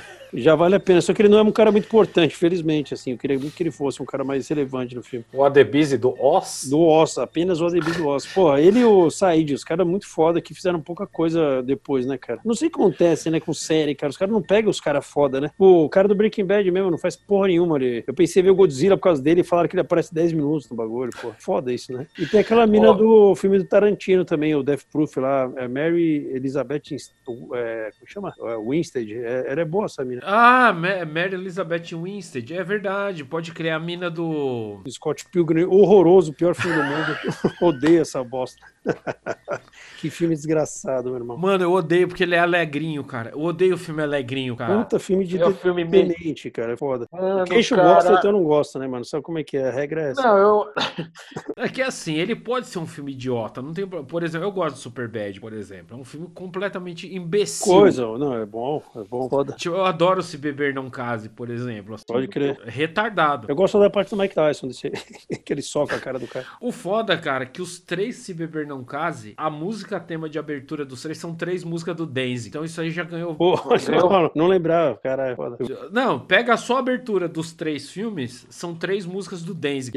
Isso é foda. Fim, já valeu. Isso aí já, já ganhou meu, uma moral comigo. O filme pode ser até uma bosta. Então, então daí tem a, essa mina, ela manda bem, cara. Ela é uma atriz boa. Ela fez até aquele. Até uns filmes ruins, ela consegue melhorar. Tipo aquele Cloverfield. Ah, ela tá também no Cloverfield. Cloverfield de monstro, né? Eu lembro que eu vi na. Não, Cloverfield ela... monstro não. Ela tá ah, no 2. Pode crer, cara. Isso é bom. Cloverfield Lane. Cloverfield Lane. É bom esse filme, né? Eu gostei desse filme. Não, é, é. Assim, eu falo que é ruim de sacanagem. É legal. Não é incrível, mas é um filme bom. Pode crer. Tem Joe Goodman, porra. Não tem e, é, e, e, dá pra, e dá pra traçar um paralelo com o The Thing, né? Que é o lance de novo de uma ameaça externa, os caras presos num lugar tal, de uma, por motivos diferentes tal. É, embora não tão diferentes assim, spoiler, foda-se quem não viu, né? A gente tá cagando pra quem não viu. Oh, essa altura, mano, filme de 2000 e... sei lá, tá ligado? Cinco anos atrás, não assistiu, o problema é seu, não é meu? tá, para de, de ouvir, né? Exatamente, sinto muito. Se você entra num programa que tipo nosso, assim, cara, é porque você, vai, é porque você quer tomar spoiler, cara. É isso. O velho não consegue guardar as coisas, né? Tipo, é foda. Nossa, jamais. Nem memória e quando consegue a gente libera, né, cara? Sim. Oh, mas uma coisa legal aí, falando do impacto e importância da obra aí nesse bloco final. Em, dois, em janeiro do ano passado, passado foi anunciada uma produção de um filme novo baseado no Frozen Hell, que é um manuscrito original expandido da história. E eles pretendem incorporar elementos do The Thing e, do, e, e desse, desse prequel aí de 2011. Não tem porquê, né? É, elementos assim, da história do prequel, né? Talvez, né? Mas é. não teria porquê muito voltar nos norueguês lá, assim, eu acho. Mas, mas é, legal, enfim. né? Foda. Foda o CGI, Sim. né? Já, já fico nessa, já o CGI. É, também. Eu tenho problema com o CGI, um problema seríssimo. Tipo Escorpião Rei. Só isso que eu tenho a dizer quando fala CGI. Tá eu não lembro como é que era essa porra. É, puta, é horroroso. É o pior CGI do universo, assim. Foda. O The Rock. O The ah, Rock. The Rock. Ah, pode crer, total. Vários amigos meus adoram The Rock. Eu não, não vejo outro dia, outro dia eu assisti Hobbs and Shaw aí com ele. Eu vi só aquele é, é, é, Roth, como é que chama mesmo? Esqueci o nome do, do diretor do Transformers, essas porra, tá Era divertido o filme até. Roth, esqueci, cara. Vários amigos meus falam, bom, tem o Mark Wahlberg The Rock. Eu vi essa aposta e não gostei tanto, assim. Foda. Mano, Mark Wahlberg, cara, caralho, mano. Eu gosto só do Atirador, daquele filme dele, é uma merda também, óbvio, né? Eu, não, eu gosto dele, o Mark Wahlberg é legal, aquele filme tá ele e o Leonardo DiCaprio, do Scorsese, porra. Porra, que tem o Swift, né, é que é o treinador de bigodinho do basquete. Não, ele, porra, é um filme infiltrado. Ah, porra. Infiltrados é foda, porque tem dois com ele, agora que eu pensei, né, o Diário de Adolescente também tem, o, tem os dois, né? Foda. é, tá caralho. Não, é que eu acho que o Infiltrados, é, mano, os caras falando assim, mano, você só sabe interpretar essa, essa merda de então, personagem. o machinho então, tipo, cuzão, que ele é mesmo, um cuzão, assim, né, as pessoas. Mano, ele é um cuzão de primeira, assim. E umas então, entrevistas, mano, um merda ele, né, cara? Assim, tipo... Nossa, ele é sempre um cuzão, assim, é, ele é ele mesmo, basicamente. Total. Tá o clipe lá, né, dele com cajadinho, aquele clipe que ele tinha, né, do... esqueci que é... É, tipo, ele era do Mark Mark and the Funk Bunch. Né? É, então, tem o clipe ele na quadra com os caras de basquete, ele fica querendo bater nas pessoas. E ele é irmão do New Kids on the Block lá, né? De um, de um dos moleques. E o cara deu certo e é um bosta ainda, né? Tipo, o cara não é nem um recalcado, assim, né? Foda. Não, um palerma, assim, um imbecil, assim. A única coisa boa que ele fez na carreira dele é aquele filme do urso de pelúcia escroto lá, o Ah, eu gostei do primeiro, achei legal também o primeiro. É genial, melhor filme do. Não, do, do mundo não, mas, porra, é bom pra caralho. Eu ri horrores, assim. E tem o cara do. Errado. Tem o cara do Delivery, né? O Rod Piper lá do Flash Gordon, ele é. aparece, né? Muito foda. Tem. É humor errado, basicamente é isso. Humor errado, total humor errado, mas é isso. Pra indo pro, pros finalmente aí do programa, uma coisa que eu acho interessante é que, assim, cara, apesar do filme ter sido malhado, ter sido avacalhado por uns críticos, né? Sempre essas vozes sábias do cinema, o tempo provou que, tipo, você não precisa ouvir a voz de ninguém. Você pode ir só pelos, pela sua intuição, seu coração e perceber que o filme é genial mesmo. É um filme humanista pra caralho humano pra caralho. É um filme violento? Muito. Ele é um filme brutal? Pra caralho. Mas assim, isso não tira os aspectos que fazem ele ser grande, que é um filme de seres humanos, cara. É, é seres mim, humanos. Inclusive adiciona, né? O bagulho adiciona é, pra, nesse elemento. É uma das, uma das coisas grandes do filme é, é o gore da coisa e não é gratuito, né? Tipo, tudo aquilo lá você não espera, tipo, você acha que, puta, o cara é um ser humano até agora, daí um piscar de olhos ele não, não é, ele, ele tá destruindo você e a equipe, assim, você, eu acho muito foda isso. Gordinho, sabe, nerdinho, aquela hora que abre o peito dele, que o doutor tá querendo reanimar o cara, o cara tá com toda a força e querendo reviver o cara, o cara não é mais ele, é um bicho que destrói ele, assim, muito foda. Transforma essa coisa gore, brutal, extrema, assim, cara, ela aponta para vários medos que a gente tem enquanto ser humano, tá ligado? Tipo, o medo do desconhecido, o medo do outro, o medo de uma doença, o medo de uma infecção, o medo de uma epidemia, tá ligado? Essas coisas, o The Thing, ele pode ser visto como uma alegoria de todas essas coisas. Eu acho que é um filme que ele fala muito de relacionamento, cara, de tipo de como você lida com o outro. Exato. Principalmente ele para a sala de aula, assim, sabe? Por isso que é, uma, é um tema que dá para tratar, se forçar a barra, obviamente, coisa que eu adoro fazer, né? É tentar, dá para se tratar de temas filosóficos, é, sociológicos, antropológicos, sabe? Essa questão do isolamento é muito rica, né, cara? E cara, e o filme ele vem ganhando fãs há, há décadas, há gerações. Eu assisti, como eu falei no começo do programa, eu assisti o filme ontem, cara, e o filme é fresco, assim, o filme funciona. Eu tento Ele ver não... com algum amigo que não viu, que não vê faz tempo, todo ano, assim, que o bagulho é foda, assim, cara. Eu vi no cinema, no CCSP quando passou, porque eu perdi a primeira vez na, no Cine Sesc, por, por tava de ressaca, né? Eu falei, deu, deu a segunda vez você vai ver, tem que ser num lugar mais fudido, né? Assim, sempre tem a punição do, do cosmos, né? Eu vi lá, falei, porra, no final, pô, chorei, o bagulho é, é brilhante demais, cara. É muito foda foda ver no cinema essa porra. Sim, em tela grande ainda, puta som, assim, né? Eu, cara, eu, assisti, eu botei, assim, as caixinhas de som aqui na sala, a minha TV tem um tamanho razoável. Porra, puta filme, maior experiência, assim, entendeu? E daí você fica pensando, né? Não à toa, pô, você vê, sei lá, se não tivesse esse filme, talvez existisse Arquivo X, mas não ia existir do jeito que a gente conhece. Pode crer. No, não é a molecada, sei lá, puxar pra uma coisa mais recente que a molecada gosta, tipo Stranger Things, assim, ia ser outra coisa, cara, se não tivesse. Se, tem um pôster do, do The Finger na parede, né? Tem vários filmes. Tem Mano, um a cara do, do monstro, cara. Você assistiu Stranger Things? Tem um monstro os dois, lá. As duas primeiras temporadas. Então, o monstro lá, ele abre uma flor, a cabeça dele é igualzinho o monstro do The Finger. E daí, sei lá, um, um monte de outros caras que fazem coisas legais. Guilherme Del Toro, Pra caralho. Pô. J.J. Pô, Abrams. o cara ama o Carpenter, né? Ele ama até o filme ruim. Ele fala, ah, Fantasmas de Marte é foda tal. E nem é um filme meio merda, né? É Power Rangers do Eu Carpenter, gosto. E daí, pô, eu acho foda que ele vê coisa boa em todos, assim, né, cara? Muito doido como é. Como é um, é um cara foda, né? O Del- Toro eu acho ele foda também, cara. Que é um cara Não, que eu gosto pra caralho. tem um lance meio brasileiro nele, assim, que talvez o fato dele ser espanhol explique isso, assim, né, de, de alguma maneira. Ele consegue mes- Mexicano. mesclar tudo. Mexicano, né, mano? Eu, sou, eu confundo tudo. Ele mistura humor e terror. Eu vi o primeiro dele, aquele Cronos, uma vez, cara, que o Reichenbach passou numa sessão Commodoro uma vez no Sesc. E é foda, cara, porque é engraçado, drama e terror, sabe? Tem umas cenas muito vibe ruim, é tudo misturado de um jeito coeso, assim. Eu acho muito raro isso. Não, a porra do labirinto do fauno lá tem umas cenas mó, est- mó extrema. Pô, eu vi na Nossa. sua casa, né, aliás, cara, lá de Santana, aquela cena do fascista esfaqueando o cara na cara, eu passei mal, fiquei mal mesmo. assim. Porra, mano. Ah, até- não, e depois tem uma cena que o cara pega a navalha e abre a boca do cara, assim, de ponta a ponta. Horrível. E tem tipo umas crianças de 10 anos no filme, tá E ligado? tem essas coisas da, da criança meio labirinto no sentido de um filme antigo, né, é, é, fantasioso, uma coisa meio bonita, e depois vira pra um bagulho brutal. É meio cinema de Hong Não. Kong também, mistura de gênero. Não, o lance. Do, do. O próprio fauno mesmo, lá, o, o bicho lá, né? Tipo, É um bicho. Mano, na moral, é o bode, né? Convenhamos, né? É, é o bode. E ele guiando a menininha lá, e daí você, ele é meio dúbio. Então, umas horas você fala, mano, esse bode vai comer essa criança, vai devorar. E outras horas ele é mó amável, assim. Então, você, eu acho que o Del Toro, ele é um puta herdeiro do Carpenter nesse, nesse sentido, assim, sabe? É um cara E- foda, né? Eu nunca vi os, os últimos dele porque eu acho que tem esse lance, né? Tipo, de hoje em dia, sei lá, a indústria permite muito menos, é, se, sei lá, se expandir alguma questão de criatividade sua, sabe? Qualquer coisa que você vai tentar de, de autoral, você vai ser negado de 10, você vai ser negado 9 ou 11, talvez, tá ligado? Foda. Sim. Então, tipo, ele É, eu- virou um cara grande. E ele, acho que ele tem a marca dele, né? O último dele lá, que é influenciado, quer dizer, é um remake do Monstro da Lagoa Negra e tal. É, é foda, gostei. Tem, tem várias coisas dele mesmo, uma romance e tal. Mas Não, eu- tem, um, tem uma cena de musical no meio. tem, né? Então, é muito doido isso, cara. Isso eu acho foda. Ele, ele consegue imprimir ainda as coisas dele e tal, mas eu acho que cada vez mais, quanto maior é, fica a coisa, eu tenho uma dificuldade de ver, talvez é meio inconsciente até de. Eu fico sempre, já deixo de levar sério, eu falo, não, isso aqui não é dele mais, sabe? Mas quando eu assisto, eu vejo que algumas pessoas conseguem manter ainda a coisa assim, né? Consegue Sim. ter uma voz ainda lá. Sim, e tem o lance do próprio Del Toro, né? O, a tara dele é fazer o Montanhas da Loucura do Lovecraft, né? No, no cinema. Não, ia ser foda, mas ia ser um The Thing parte 4, tá ligado? Basicamente.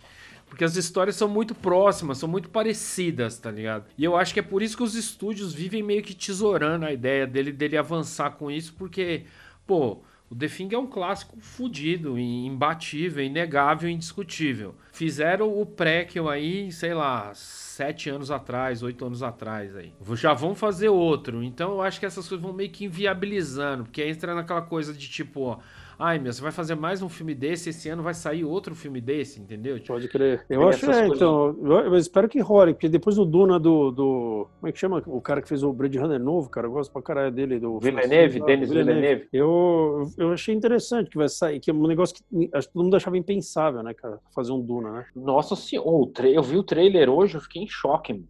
Foda. Fiquei muito, fiquei muito chocado. Porque. Eu, eu, eu piro nele, mas achei que os últimos foram meio decaindo, tal, tirando o Blade Runner, mas o, esse tipo de filme parece que combina com ele, cara. É que ele é um cara muito do estilo, né? Tipo, ele, é, ele tem um- uma linguagem visual que é dele, assim. É tipo o Wes Anderson, mano.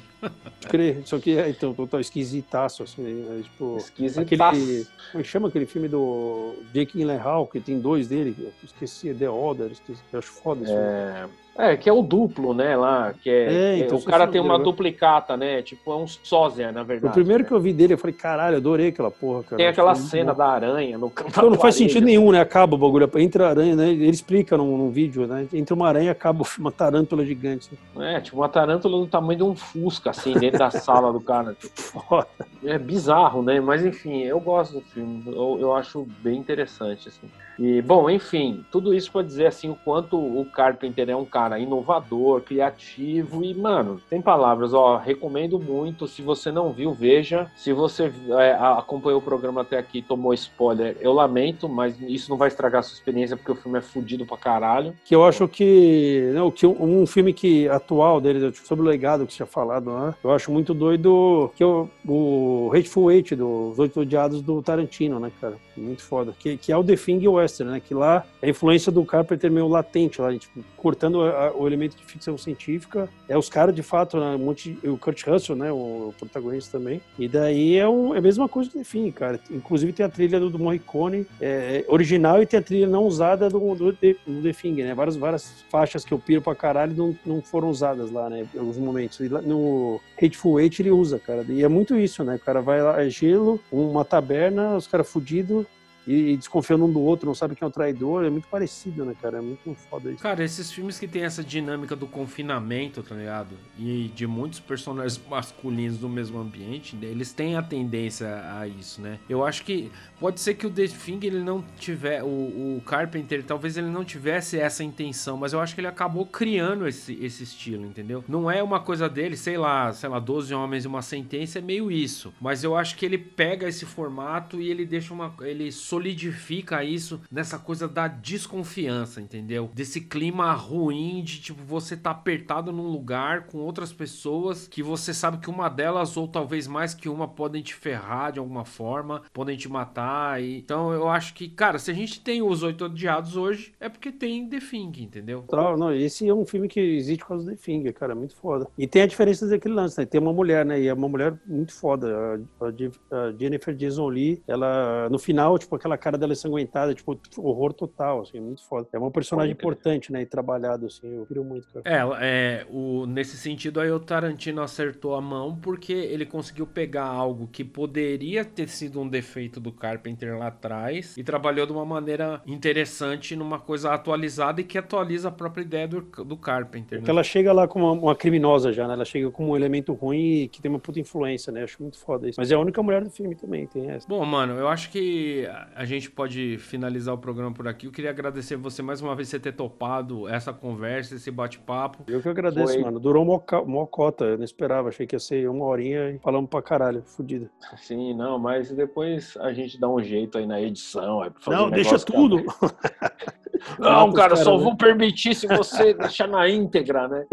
É engraçado. Mas é isso, cara. Agradeço novamente você ter topado isso aí. Eu espero que vocês que chegaram até aqui, que tenham tido paciência para ouvir a gente, fiquem aí para a próxima temporada que começa na semana que vem. Dessa vez não vai ter férias em, entre uma temporada e a outra. A gente já começa todo vapor aí, mantendo a nossa tradição de um episódio por semana, toda sexta-feira, 8 da manhã, entrando no ar. Eu espero que, se você gostou desse material, que você novamente navegue aí pela nossa playlist, que você recomende ou indique para os seus amigos e que você retorne aí para a gente ter essa experiência de construir novas interpretações sobre as obras que a gente gosta. É isso aí, até mais, até!